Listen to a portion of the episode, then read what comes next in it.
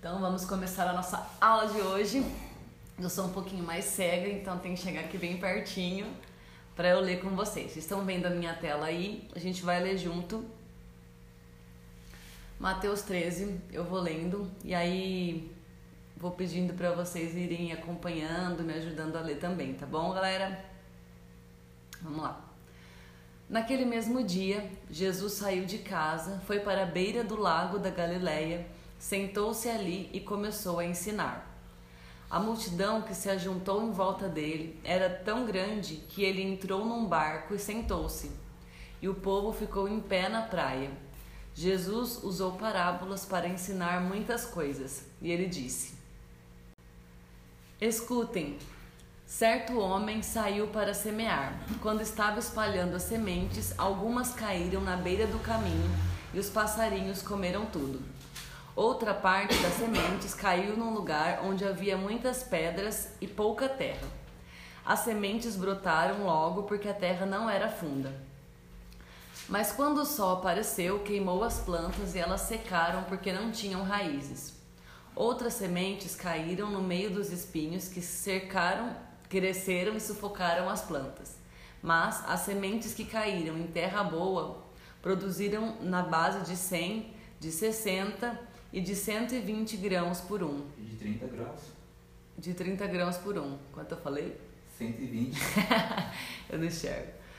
E Jesus terminou dizendo: Se vocês têm ouvidos para ouvir, então ouçam. E aí eu queria fazer um pulo com vocês lá para a explicação e depois a gente volta aqui no versículo 10, porque teve essa interrupção entre a parábola e a explicação da parábola. Então, para a gente fazer o, o, o vínculo aí certinho, o link certinho, vamos lá para a parte da explicação, que está lá no versículo 18. Então, se vocês estiverem com papel e caneta aí, façam uma pega uma folha, faça uma linha no meio e aí vocês vão escrevendo, por exemplo, as palavras que eu forem falando. Então vocês podem colocar aí primeiro. Vamos ler e aí depois eu vou falando para vocês. 18. Então, escutem e aprendam o que a parábola do semeador quer dizer. Então, vocês podem colocar aí do lado esquerdinho do papel, semeador. Então escutem e aprendam o que a parábola do semeador quer dizer. As pessoas que ouvem a mensagem do reino, mas não a entendem, são como as sementes que foram semeadas na beira do caminho. Então a gente pode colocar aqui o semeador, a gente deixa o espacinho da direita aí em branco e a gente coloca embaixo semente. O próprio Jesus já está dizendo aqui que a semente, né, que foram as pessoas que ouvem a mensagem do reino, mas não entendem, são como as sementes que foram semeadas no meio do caminho. A semente a gente tem então aí uma, uma explicação de que a própria semente ela é o reino de Deus, né? O reino do céu. O próprio Cristo ele veio como semente para nós, né? Trazendo esse reino dos céus que ele veio ilustrar para gente. Antes de terminar a leitura, eu queria fazer só um comentário aqui. Eu achei muito interessante na hora que eu estava estudando sobre esse texto, né, sobre as parábolas, porque existem algumas linhas que dizem que essa parábola elas formam uma uma ideia cronológica, vamos dizer assim, da forma com que Jesus veio apresentar o reino dos céus para nós, né? Que se inicia ali na, na no, no início da jornada de Cristo, né? De Jesus nessa terra e finaliza na hora ali do da colheita, né? Que seria a volta mesmo de Jesus no fim dos tempos. Então a gente olha para essa parábola, eu até comentei isso com o Renan. Essas oito. Essas parábolas, eu sempre tive é, dificuldade de fazer esse link entre elas, né? E aí causa aquela sensação de que Jesus tinha déficit de atenção, né? Ele começa a falar de uma coisa, do nada ele tá falando de outra coisa que não tem nada a ver com o que ele estava falando antes. E aí tem sido muito legal porque eu tenho percebido que na verdade tudo que Jesus fala tem um raciocínio, né? Eu só acabava enxergando tudo de forma muito superficial, então não conseguia encontrar essa linha. E nessas nessas parábolas a gente consegue ver Jesus apresentando toda essa sequência né, sobre a manifestação do reino dos céus aqui para nós. Então, a semente, o próprio Jesus já falou ali que as, vamos falar sobre as sementes que caem na beira do caminho. O maligno, versículo 19: As pessoas que ouvem a mensagem do reino, mas não a entendem, são como as sementes que foram semeadas na beira do caminho. O maligno vem e tira o que foi semeado no coração delas. Quando eu penso em beira do caminho, na minha mente automaticamente vem aquela cena, né? não sei se acho que todo mundo já passou por algum lugar que tinha um gramado e aí no meio desse gramado tinha um caminho sem grama, que geralmente as pessoas passam por ali. E de tantas pessoas passarem por ali, aquele lugar fica sem grama, vira um chão batido mesmo, né? E a grama não nasce mais porque o tempo todo tem pessoas passando por ali. E é justamente sobre isso que Jesus está falando nesse, nesse tipo de, de pessoas, né? Que são comparadas ali à beira do caminho. É um chão batido, é um chão duro, a semente não consegue penetrar por baixo da terra, porque o chão ali é muito duro né? Não tem abertura para semente. E aí Jesus vem dizendo que é, esse, esse solo seria o coração de quem ouve, né, a mensagem do reino dos céus. E aí a gente muitas vezes tem o nosso coração endurecido, né? A, a semente do reino, o próprio Cristo, ele vem né, de encontro ao nosso coração e a gente não consegue aceitar porque o nosso coração muitas vezes está bloqueado, ele está endurecido, ele está enrijecido com todos os ensinamentos que a gente já recebeu, com todas as coisas que a gente um dia já ouviu e aquilo endureceu o nosso coração ao ponto das sementes não encontrarem espaço para entrar no nosso coração. E aí, as sementes que foram, versículo 20, as sementes que foram semeadas onde havia muitas pedras, são as pessoas que ouvem a mensagem e a aceitam logo com alegria. Mas duram pouco porque não tem raiz. E quando, e quando por causa da mensagem chegam os sofrimentos e as perseguições, elas logo abandonam a sua fé. O que, que Jesus está explicando sobre esse tipo de, de solo, vamos dizer assim? é, a semente ela acaba encontrando sim um espaço, ela penetra na terra, ela brota, porém ela tenta crescer suas raízes, mas não tem não tem estrutura para as raízes, é muita pedra e aí as raízes não conseguem ir fundo naquela terra para conseguir puxar né, da terra todos os nutrientes, toda a água que ela precisa para crescer. E aí esse texto vem falar sobre pessoas que às vezes levam o reino de, de, dos céus de forma superficial. A gente recebe com alegria, porém a gente acaba sendo muito emocional. Aquilo que a gente ouve, de certa forma, causa em nós muitas expectativas, muita euforia, só que o primeiro obstáculo que aparece, a primeira perseguição, o primeiro sofrimento acaba removendo de nós essa semente, essa alegria do reino, né? E aí a gente não consegue ter raízes profundas, a gente vive um reino muito superficial. Versículo 21 fala isso, né? Dura um pouco porque não tem raiz. E a gente sabe que a, a função da raiz, além de trazer essa, essa estrutura para a planta, né? de, de permanecer em pé ali, ela é responsável por trazer todos os nutrientes. E assim como a gente um dia viu ali na, na, no texto quando fala sobre construir a sua casa sobre a rocha, e a gente entendeu que quanto mais fundo a gente coloca ali nossos alicerces, né, mais seguro a gente está. E a raiz ela vem com esse papel de trazer todos os nutrientes que a gente precisa para manter a semente crescendo, né, ao ponto de frutificar. No 22 fala: Outras pessoas são parecidas com as sementes que foram semeadas no meio dos espinhos. Elas ouvem a mensagem, mas as preocupações deste mundo e a ilusão das riquezas sufocam a mensagem, e essas pessoas não produzem fruto. Essa essa parte, né, que Jesus traz a explicação fala sobre da mesma forma com que a semente anterior caiu nas pedras e ela encontrou ali espaço para brotar, as que caíram entre os espinhos também. né? As sementes caíram na terra, entraram por baixo da terra, brotaram, nasceram, começaram a crescer, né? Ela foi de alguma forma um pouco ainda mais profundo do que a semente anterior. Porém, é, a gente já tinha falado sobre isso em algumas aulas anteriores, que Jesus traz esse significado dos espinhos como sendo as preocupações deste mundo, as preocupações com o crescimento financeiro, às vezes preocupações com status, preocupações com coisas que são superficiais, sabe? Coisas que são passageiras, mas que dentro da nossa realidade, da nossa cultura, acabam sendo vistas como relevantes. Então, fama, o dinheiro, a, a autoimagem, essas preocupações acabam sufocando a mensagem de Deus.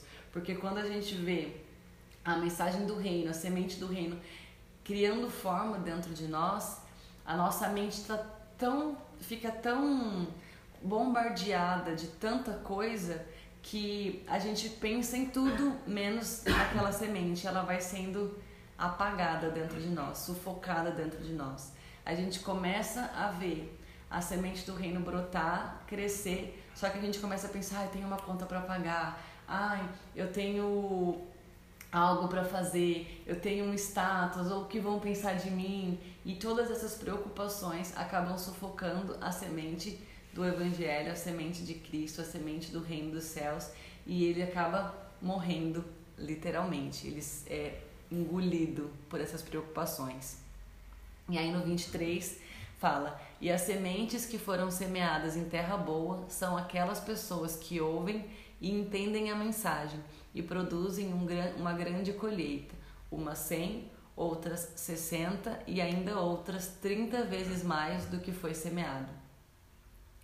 E aí nessa parte a gente tem essa visão do solo fértil, né? A semente que cai na terra ela entra dentro da terra, ela cria raízes, ela cria profundidade, ela consegue os seus nutrientes necessários para que ela cresça e não só cresça, mas dela é, possa vir a frutificar e de uma semente outras sementes sejam geradas.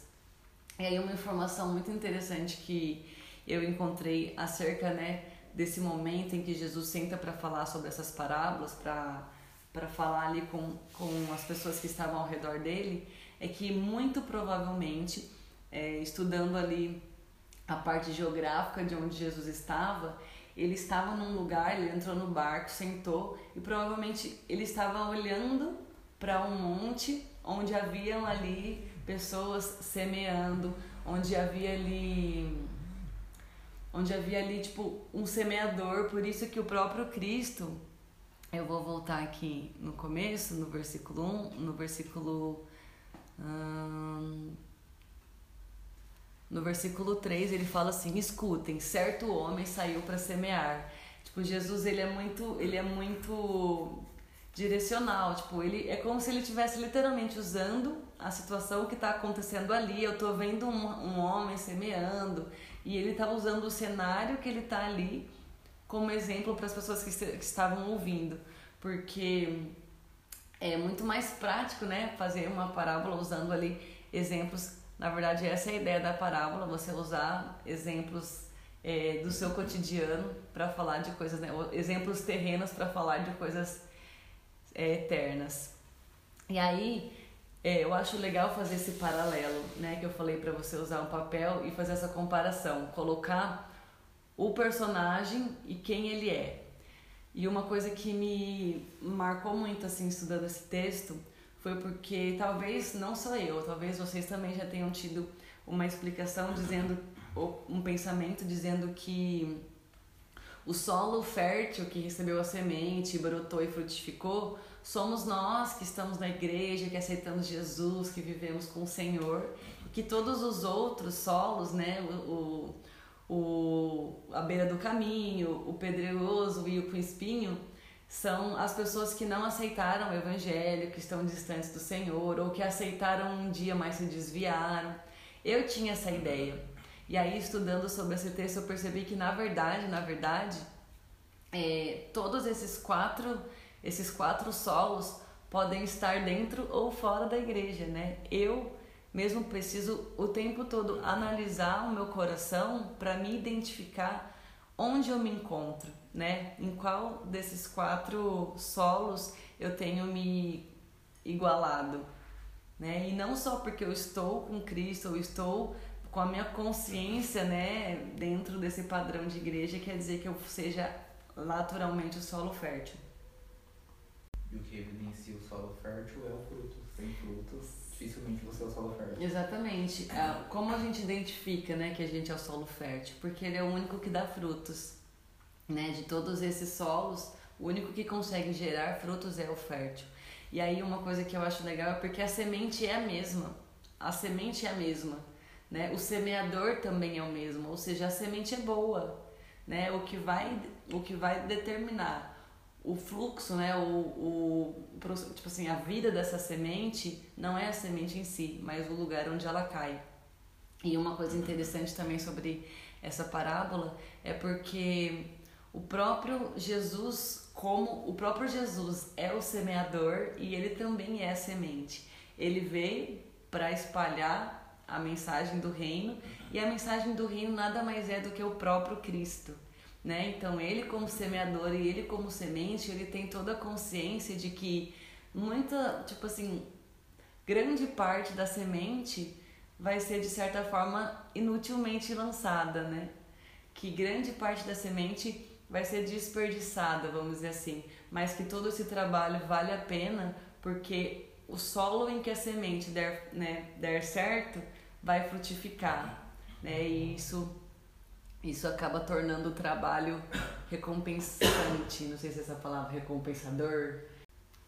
Eu tinha feito tantas anotações, mas aí chega na hora a gente fica nervoso e esquece algumas coisas, mas depois se tiver faltado alguma informação muito, muito interessante, eu compartilho lá no grupo com vocês, porque eu li várias várias linhas, né, teológicas e tudo mais, então tem bastante coisa legal. Mas vamos continuar a nossa leitura, a gente volta pro versículo 10 que a gente pulou, né, para poder falar das parábolas, a explicação da parábola. 10. Então os discípulos chegaram perto de Jesus e perguntaram: Por que é que o Senhor usa parábolas para falar com essas pessoas? E Jesus respondeu: A vocês Deus mostra os segredos do reino do céu, mas a elas não, pois quem tem receberá mais, para que tenha mais ainda, mas quem não tem, até o pouco que tem lhe será tirado. é pausa dramática. E é por isso que eu uso parábolas para falar com essas pessoas, porque elas olham e não enxergam, escutam e não ouvem, nem entendem. E assim acontece com essas pessoas o que disse o profeta Isaías: Vocês ouvirão, mas não entenderão, olharão, mas não enxergarão nada. Pois a mente deste povo está fechada. Eles taparam os ouvidos e fecharam os olhos se eles não tivessem feito isso, os seus olhos poderiam ver e os seus ouvidos poderiam ouvir. A sua mente poderia entender e eles voltariam para mim. Eu os curaria, disse Deus. É, Jesus continuou dizendo: Mas vocês, como são felizes, pois os seus olhos veem e os seus ouvidos ouvem. E eu afirmo a vocês que isso é verdade. Muitos profetas e muitas outras pessoas do povo de Deus Gostariam de ver o que vocês estão vendo, mas não puderam, e gostariam de ouvir o que vocês estão ouvindo, mas não ouviram. Nessa parte, né, os próprios discípulos eles questionam a Jesus porque ele usa as parábolas para poder falar, né, de algo tão relevante quanto o reino do céu. E o próprio Jesus fala que muitos muitos dos que ouvem a Cristo ali, né, ele começa o sermão falando ouçam, né? Então, muitos dos que estão ouvindo ali já chegaram até Cristo com várias concepções, com várias ideias, com vários aprendizados rígidos na sua cabeça, de tal forma que aquilo que Jesus apresentava para eles, eles não aceitavam, eles não recebiam, porque de alguma forma não era compatível com aquilo que eles esperavam ouvir, né? E aí ele, ele fala que, o próprio Jesus fala que vocês ouvirão, mas não entenderão. Não, isso aqui foi o profeta. O que Jesus fala foi antes disso. Porque elas olham e não enxergam, escutam e não ouvem. Né? Às vezes a gente acha que ouvir e escutar é a mesma coisa, mas o próprio Jesus usa aqui. Escutar é o fato de escutar mesmo, né? A audição. Eu estou ouvindo o que alguém está falando. Mas ouvir vai para a questão do, do obedecer, né? Do ouvir ou escutar aquelas palavras, acreditar nelas e torná-las em prática, né? E receber aquilo como verdade absoluta. E é isso que Jesus Vai. está. Pode falar. É, você pode falar um pouco mais sobre o versículo 12? Porque muitas vezes é, eu ouvi alguns pregadores falando tipo, que era em relação a dinheiro, sabe? Que tipo, ah, quem tem, mais será dado, Sim. Não tô É. perdida, né? Mas eu queria entender o contexto, o certo? significado real, né?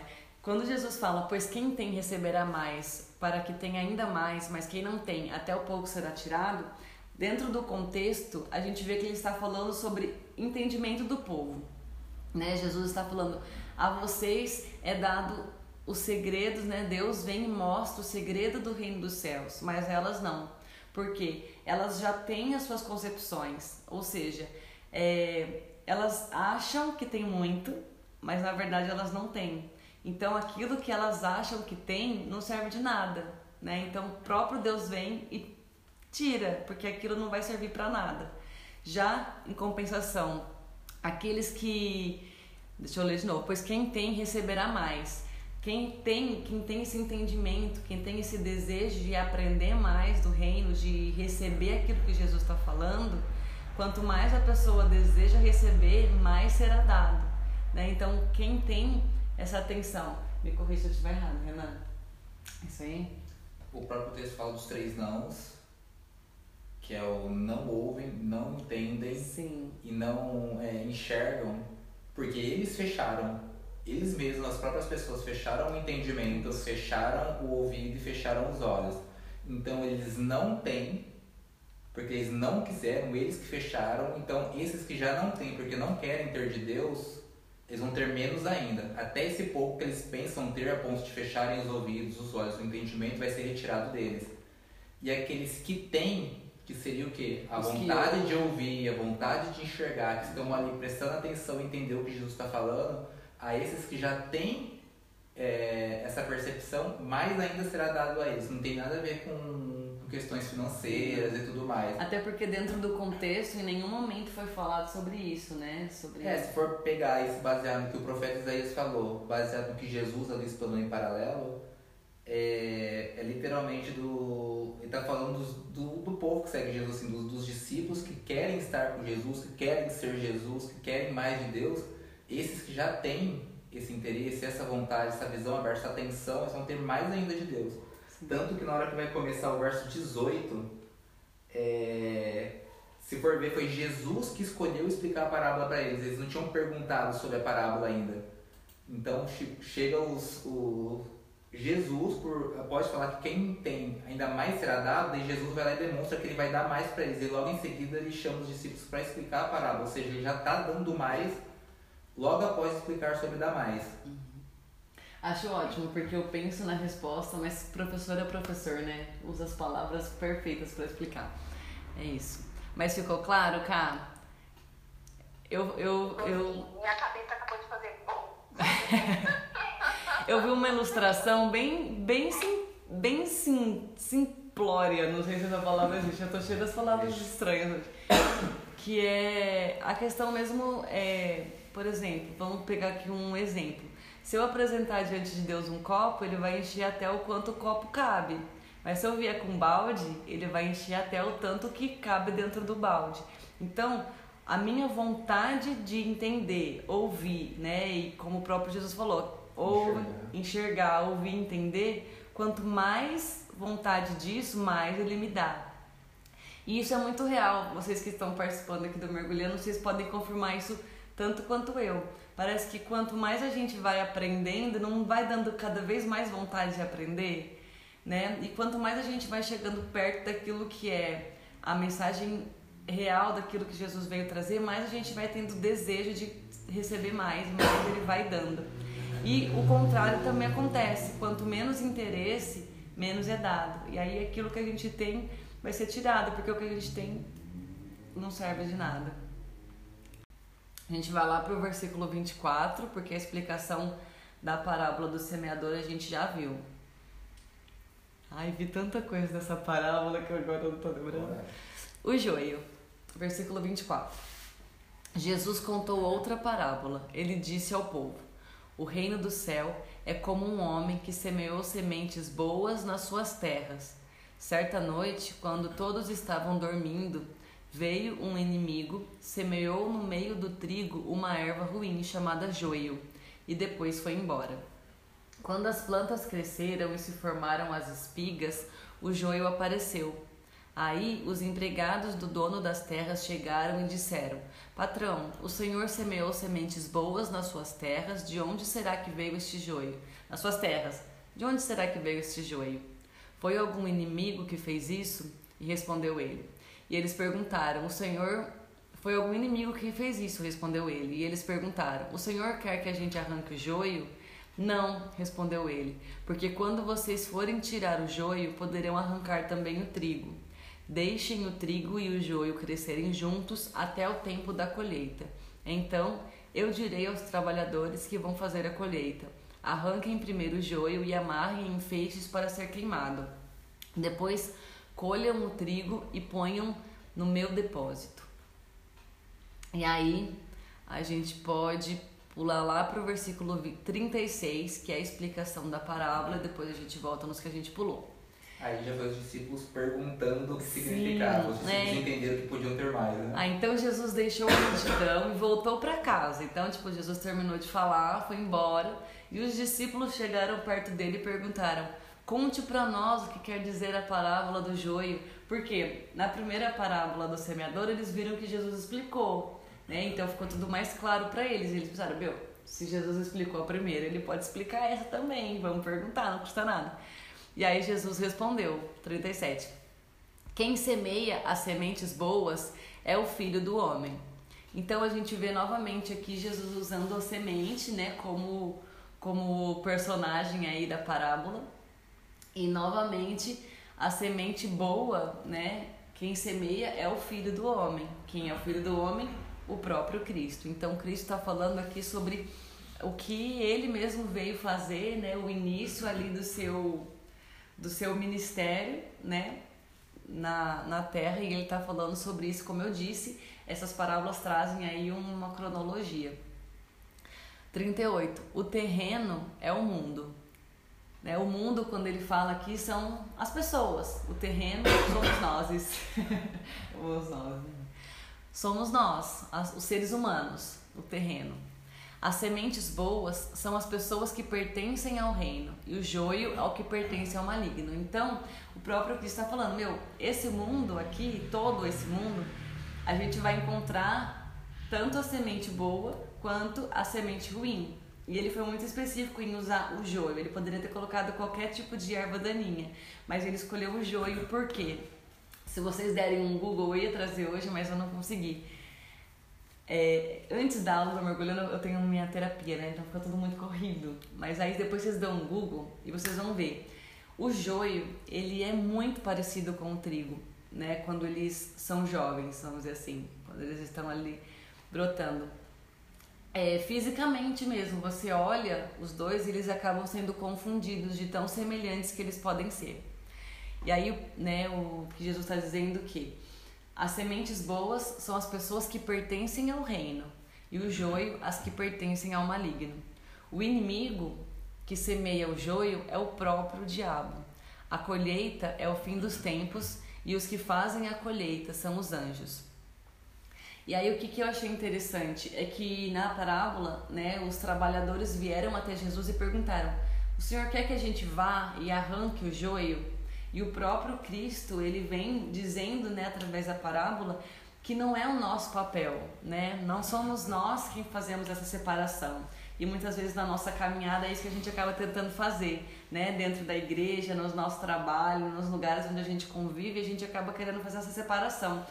Esse daqui tem o reino dos céus, esse aqui é do maligno. E a gente nunca vai saber disso, porque assim como o próprio joio e o próprio trigo, eles são muito parecidos, né? Durante um período aí da sua da sua vida em, em fase de crescimento, Igual eles são muito parecidos. Como a casa construída na areia e a casa construída na rocha. Aos olhos naturais, são iguais, são idênticas, a gente não consegue saber, né? E aí no versículo 40 diz: Assim como o joio é ajuntado e jogado no fogo, assim também será no fim dos tempos. O filho do homem mandará os seus anjos, e eles ajuntarão e tirarão do seu reino todos os que fazem com que os outros pequem e também todos os que praticam o mal. Então, é, na parábola ele fala que ele vai chamar os, os trabalhadores mesmo lá, os caras que são especialistas na colheita para fazer essa separação. E aqui Jesus está explicando que serão os anjos, né? Que não é nosso papel separar quem é joio e quem é trigo, mas os anjos lá no dia da colheita que farão essa separação. E aí no 42, depois os anjos jogarão essas pessoas na fornalha de fogo, onde vão chorar e ranger os dentes de desespero. E então o povo de Deus brilhará como o sol no reino do seu Pai. E se vocês têm ouvidos para ouvir, então ouçam. Então aqui fica claro Jesus fazendo todo essa cronologia, né, sobre a semente sendo lançada, que é o, a, o princípio ali do ministério de Jesus, porque ele é o semeador e ele é a semente. E aí ele lança essa semente boa, né? Que a semente boa são os, aqueles que aceitam a mensagem do evangelho. E aí claramente aqui ele leva a gente para para colheita final, né? Que será ali a, a separação. Até acho interessante porque quando você olha para todas essas parábolas, elas trazem todas de alguma forma a mesma ideia, né? A mesma referência. E aí o próprio Jesus fala que será separado o bom do mal e a gente sabe que o mal será lançado no, no fogo, né? Onde há choro, ranger de dente e aqueles que estão com Cristo vão brilhar e o mais legal é que lá na parábola ele fala que eles vão ser levados para o celeiro. Então a gente entende que nós iremos entrar lá na casa, né, no reino do nosso Pai, do dono ali, do Senhor da colheita. Amém? Dúvida do joio, do trigo? Uma coisa interessante que eu vi sobre, até contei pro Renan e falei, cara, isso foi muito legal, uma informação assim que eu nunca tinha ouvido. Mas o joio, ele fica verde para sempre, ele não amadurece. Né? Então, por isso que você só consegue distinguir o joio do trigo é, depois da sua maturidade, porque o joio fica verde para sempre. Já o trigo amadurece e dá fruto. Então, mais uma vez, o que distingue o joio do trigo são os frutos. Né? Você vai ver que até eu vi essa frase, achei interessante. O joio e o trigo são iguais, mas o trigo amadurece, o joio não. Né? E isso é muito interessante. Às vezes a gente, a gente quer distinguir, a, a gente consegue às vezes identificar quem é joio, quem é trigo, mas a gente nunca tem autorização para separar. Porque às vezes quando você vai tirar o joio, ele se entranha tanto ali que quando você vai tirar, ele leva o trigo junto, porque ele se enrosca ali. E aí o fruto, quem vai dizer, né? Ainda que você não faça separação, você identifica pelo fruto, né? Quem é joio e quem é trigo, isso falando de nós mesmos. A gente identifica quem nós somos.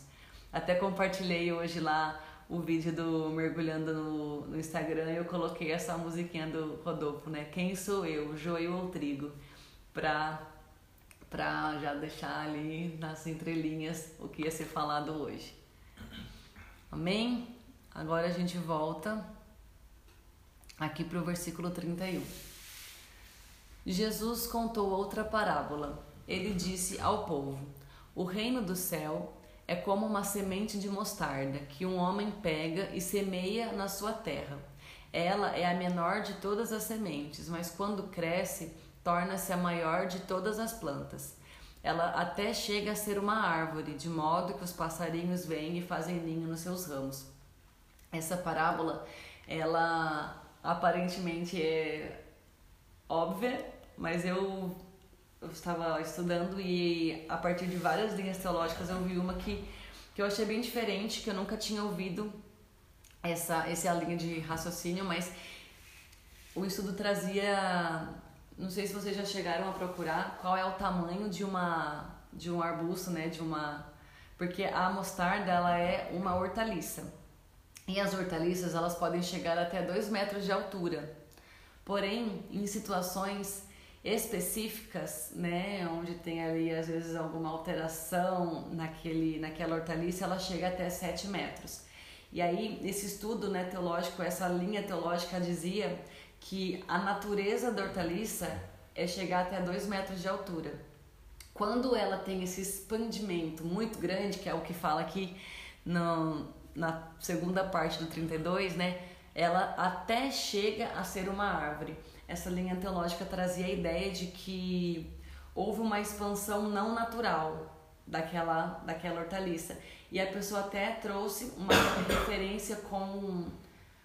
Ele trouxe, né, na época lá de Constantino, haviam muitas religiões e esse cara ele se intitulou cristão e ele trouxe como ele era né a autoridade na época ele trouxe ali um decreto dizendo que todo mundo deveria ser cristão senão ia morrer e aí as pessoas mesmo nem sabendo direito quem era Cristo o que fazia um cristão se dizia cristão porque não queria morrer e foi aí que o cristianismo teve um uma tipo inflou de tal forma teve um crescimento em aparência, quando na verdade as pessoas continuavam fazendo seus rituais, seus cultos pagãos, suas coisas, só que com o nome de cristão.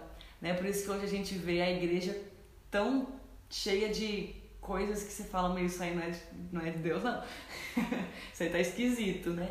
Porque a gente vê culturas que não são bíblicas sendo inseridas dentro da igreja cristã e brotou, né, segundo essa linha teológica, brotou desse momento histórico onde esse esse homem imperador. imperador trouxe essa lei, né, de que todo mundo deveria ser cristão. Então os caras continuavam fazendo as práticas e os cultos que eles faziam, só que chamavam de cristão para não morrer, né? Então teve essa mistura toda aí. E aí é, essa linha teológica traz esse crescimento da, da mostarda nesse boom, sabe? Desse meu cresceu, mas não cresceu com qualidade, cresceu de forma não natural. Houve ali algo que fez com que aquele arbusto se tornasse uma, uma árvore. E aí ele traz, a gente sempre ouve, né?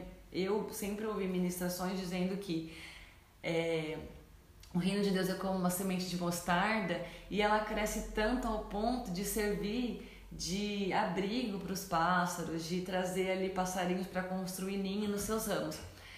Só que, segundo essa linha teológica, ela fala: Jesus nunca traria o exemplo do pássaro como sendo, lá na parábola anterior que a gente leu, como sendo o maligno que vem e come a semente, e no momento seguinte usa o mesmo, a mesma figura de forma contrária.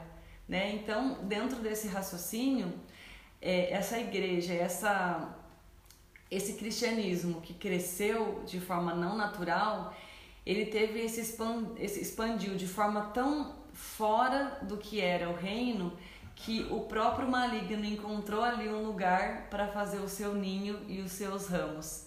Né? Então essa era uma linha que eu vi que foi muito fora do que, de tudo que eu já ouvi, né? de que nós devemos sim almejar o crescimento dentro daquilo que é o esperado do reino, sem ficar colocando coisas porque quando a gente pensa numa semente de mostarda que cresce a ponto de virar uma árvore, a árvore sempre traz essa conotação de aparência na Bíblia, sabe? De ser só aparência.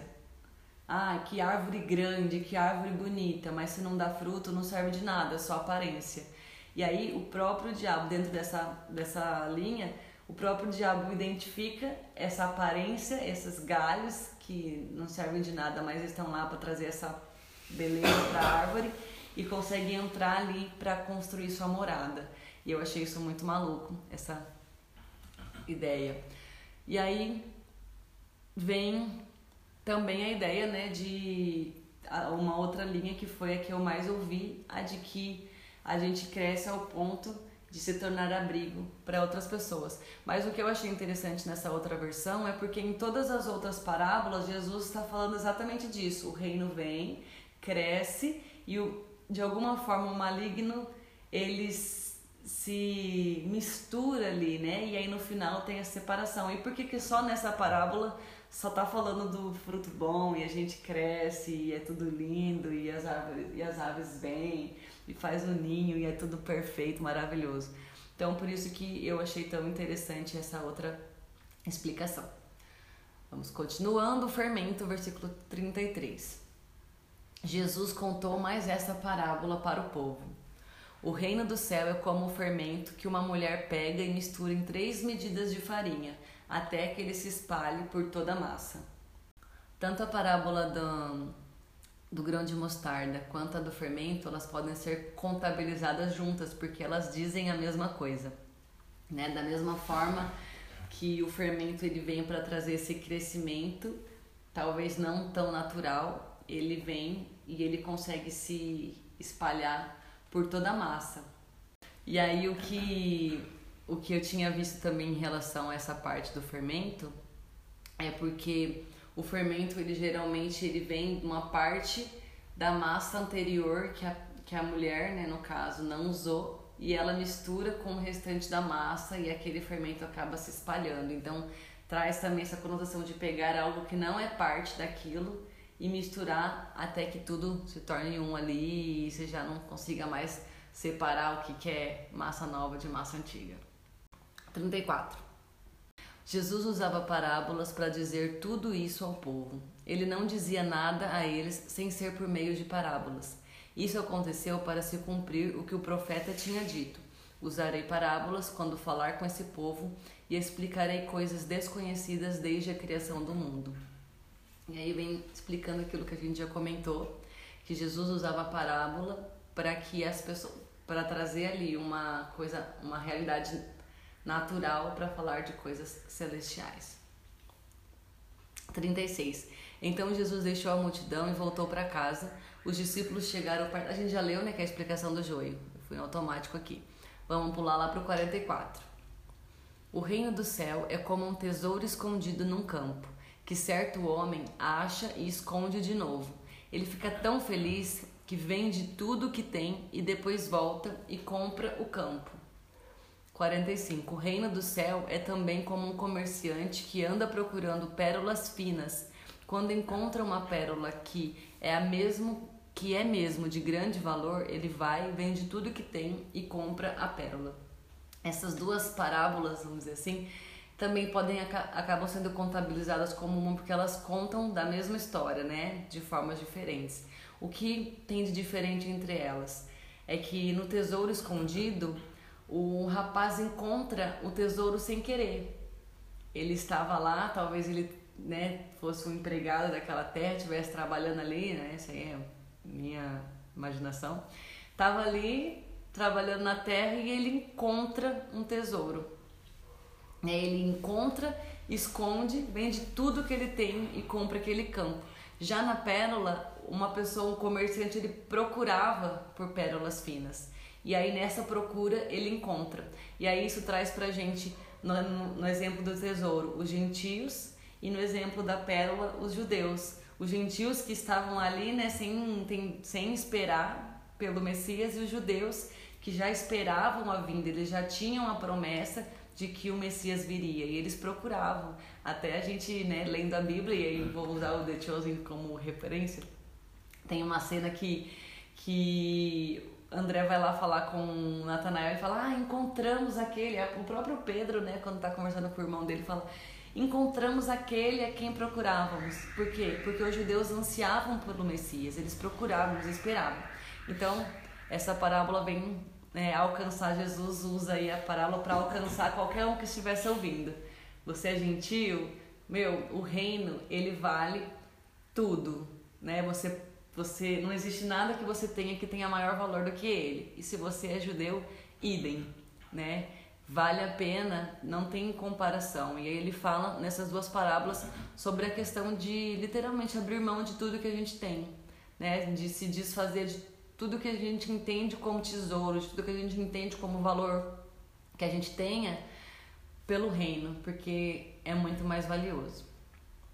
E aí, 47, o reino do céu é ainda como uma rede que é jogada no lago.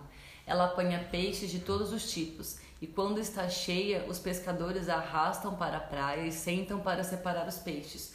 Os que prestam são postos dentro de cestos, e os que não prestam são jogados fora. No fim dos tempos, também será assim. Os anjos sairão e separarão as pessoas más das boas, jogarão as pessoas más na fornalha de fogo, e ali elas vão chorar e ranger os dentes de desespero. Essa parábola já está explicada, né? Ela é bem próxima ali do, do joio e do trigo, onde vai ter ali uma separação, onde os anjos virão no dia da colheita, ou no caso aqui da pesca, e vão separar os bons dos maus. E 51. Então Jesus perguntou aos discípulos: Vocês entenderam essas coisas? Sim, responderam eles. E Jesus disse: Por isso, pois isso quer dizer que todo mestre da lei que se torna discípulo do reino do céu é como um pai de família que tira do seu depósito coisas novas e coisas velhas. E aí, o que ele está dizendo nesse texto é que nós, né, que somos discípulos de Jesus, que recebemos da mensagem do reino, nos tornamos como um pai de família, que tiramos do nosso depósito coisas novas e coisas velhas e aí ele está fazendo referência também ao Antigo Testamento, né? E esse Novo Testamento, né? O, o, o que eles tinham como lei, como entendimento, a gente traz do nosso depósito todos os ensinamentos que a gente traz ali da lei e a gente também tem esses ensinamentos que Jesus veio trazer, né? Essas coisas novas, essa nova aliança, esse novo ensinamento que ele tem. E aí a gente como pai de família tem a responsabilidade de partilhar isso que a gente tem guardado no nosso depósito. A responsabilidade de alimentar os filhos é do pai, né? E aí a gente se coloca nesse lugar de pai. Quando Jesus acabou de contar essas parábolas, saiu dali e voltou para a cidade de Nazaré, onde ele tinha morado. Ele ensinava na sinagoga e os que o ouviam ficavam admirados e perguntavam: De onde vem a sabedoria dele e o poder que ele tem para fazer milagres? Por acaso ele não é o filho do carpinteiro? A sua mãe não é Maria? Ele não é irmão do Tiago, José, Simão e Judas? Todas as suas irmãs não moram aqui? De onde é que ele consegue tudo isso? Por isso ficaram desiludidos com ele. Mas Jesus disse: Um profeta é, é respeitado em toda parte, menos na sua terra e na sua casa. Jesus não pôde fazer muitos milagres ali porque eles não tinham fé. Eu acho muito, muito pesado, vamos dizer assim, não sei, porque fala no 58, Jesus não pôde fazer. Não é porque ele não quis, não é porque ele escolheu não fazer, ele não pôde. Porque a incredulidade impede Jesus de manifestar o seu poder, né? A sua glória aonde quer que ele esteja. E aí, esse texto vem falar sobre o perigo da familiaridade. E eu apliquei muito esse texto, assim, esse, essa parte do, texto na minha vida, porque, né, eu, assim como muitas pessoas que eu convivo, cresci na igreja, né, então gera essa familiaridade, é como se, meu, eu já conheço as histórias de Jesus, eu já ouvi falar de todos esses textos, né, nossa, eu já ouvi pregação de tudo quanto é texto, eu acho que não deve ter um texto bíblico que eu já não tenha ouvido uma pregação ou lido, e aí gera essa familiaridade, e muitas vezes né? Essa familiaridade, ela é um risco para nossa fé, porque a familiaridade acaba trazendo incredulidade.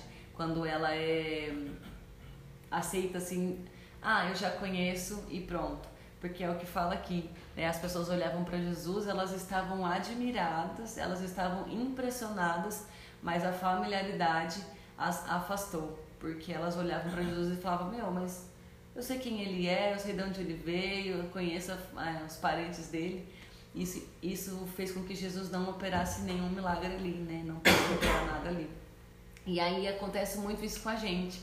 A gente ouve tanto de Jesus, a gente acha conhecer tanto, que a gente para de buscar intimidade e a gente se contenta com a familiaridade. Né? Conhecer é, sobre Jesus, não é ouvir falar de Jesus, não é o mesmo que conhecer a pessoa de Jesus. Né? A gente sabe que através do Espírito Santo, Jesus ele, ele deixou o Espírito Santo que habita em nós. E aí a gente, às vezes, por ouvir falar, por conhecer, a gente deixa de ser habitação, porque a gente se contenta com a familiaridade. Isso ministrou muito meu coração. Tem alguma dúvida, gente? Essa questão que você falou do joio, eu desconhecia, né? Assim, eu entendia realmente né, que era isso mesmo. Mas é dessa questão da física, né? Que o joio não envelhece. Né? Sim sabe muita coisa, assim, fala, meu, como Deus é, né? E é legal porque Jesus, tipo assim, a gente olha, a gente pensa que ah, ele tá só usando um símbolo, mas quando você para para analisar cada um desses person... vamos colocar como personagens, apesar de ser, né, um, não é uma pessoa em si, mas é um personagem na historinha ali, na parábola. Quando a gente para para analisar as características, né, desses desses itens ali, desses, desses personagens, a gente vê o quanto a gente é ministrado, às vezes, só de conhecer características, né? É verdade, até, até pensando aqui, né, não adianta, não adianta se você tem um dia, 10 anos, 30 anos de igreja, né? Exatamente. Se você realmente ali, meu, tipo, aquela tem um, um coração né, não voltado para Deus, você sempre vai estar novo, né? Como se e o fato também é a gente achar que às vezes tempo de igreja é sinônimo de maturidade, né? Quando uma coisa não tem nada a ver com a outra. Queria fazer algumas considerações finais aí. Aqui falou de forma superficial, mas Jesus não pregava parábolas ao contrário do que a gente pensa, que as parábolas eram pregadas para que as pessoas entendessem de forma mais fácil. Jesus vem e mostra que ele pregava por parábolas para que as pessoas não entendessem. Então isso já dá uma, um pouco de reviravolta no que a gente aprendeu Como por um bom um pregador tempo. não quer que as pessoas entendam o que ele está pregando? É, a gente pega ali no, começo, se a gente for lá para trás, quando a gente estava estudando ainda lá no capítulo 3 ou 4 de Mateus, ele fala que ele pregava para os fariseus para que eles não entendessem, para que eles não se convertessem e fossem salvos. Então parece assim, nossa, mas que esquisito isso. Então Jesus não quer que as pessoas se convertam. Então, nesse texto traz um pouco da explicação de que porque eles não ouviam, eles fechavam os olhos, eles fechavam os ouvidos, eles fechavam o entendimento. E Jesus pregava por parábolas para que essas pessoas, para que no geral do povo que tivesse ali, tivesse um filtro de quem realmente estava interessado em entender e quem não estava. Então, quem estava interessado, quem queria, mais seria dado. Para quem não estava demonstrando interesse, ainda seria tirado o pouco que tinha dentro das considerações aí desses textos, a gente pega a parábola do semeador lá no início. Daí a gente vai falar de um solo bom, legal, identificamos. A gente quer ser o solo bom, porém o que identifica o solo bom é o fruto. Então a gente tem que filtrar se realmente a gente é a boa semente num solo bom e tudo mais. Mas vamos supor que seja, estamos ok, solo bom, semente boa, deu 30, 60, 90, 120, parece parcela das Casas Bahia. Começou o negócio lá multiplicar mesmo que haja esse cenário que parece totalmente favorável em termos de solo e semente, todo esse capítulo vem com, uma, com um entendimento que mesmo no meio daquilo que parece bom, sempre vai ter o mal junto. Sempre vai ter, porque ao mesmo tempo que está sendo plantado a, a verdade, a mentira está sendo pregada ao mesmo tempo. E isso vai crescer junto, as duas vão crescer, as duas vão ser aparentes e as duas vão ganhar forma. E daí a gente fala, ah, mas por que isso talvez explique de certa forma por que, que existe o mal e o bem, assim, no mundo, né? Não o mal bem, as palavras mal e bem, né? Mas por que, que acontecem coisas boas e acontecem coisas ruins? Porque ao mesmo tempo que as coisas boas estão sendo plantadas, as coisas ruins estão sendo também em paralelo.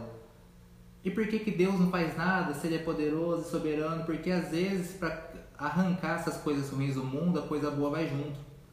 Vou dar um exemplo bem bobo, mas bem bobinho mesmo, assim, que eu vou ler agora. Então corre um risco de estar assim alterava depois. Vamos supor que tem um cara que é bandido. O cara é bandido, tá acostumado a assaltar, os assaltos dá certo e tudo mais, falando, mano, por que, que o cara rouba, faz mal pros outros e continua dando certo e ninguém pega? Por que, que a polícia não pega? Daí você vai ver, a mãe desse cara é uma senhorinha de oração, uma bênção, uma, uma mulherzinha assim que, cara, faz galinhada para todo mundo do bairro comer, inclusive pros traficantes lá, faz uma galinhada da hora e ela é uma belezinha. Vamos supor que, segundo o nosso juízo, a gente, nisso que a gente quer que aconteça no mundo, esse mal seja retirado, que é esse bandido. Às vezes, ao retirar esse mal que é o bandido, acaba com toda uma trajetória de fé dessa senhora que faz a galinhada para todo mundo. Então, ao arrancar a coisa boa, talvez a gente arranque aquilo que é Ao arrancar a coisa ruim, talvez a gente arranque aquilo que é bom junto, porque talvez afete a fé dessa pessoa, derrube alguém que estava de pé, tira uh, o foco daquela que estava funcionando. Então, as, a maior parte do, dos raciocínios, assim, se você tirar o que é ruim, é muito difícil você não tirar o que é bom junto. Então a gente fala, deixa, deixa aí, deixa acontecendo, porque vai chegar a hora que vai ter o filtro, vai chegar a hora que vai ter a separação do que é e do que não é. E a gente quer falar de, às vezes, a gente, vamos estudar Apocalipse, vamos estudar escatologia e tudo mais.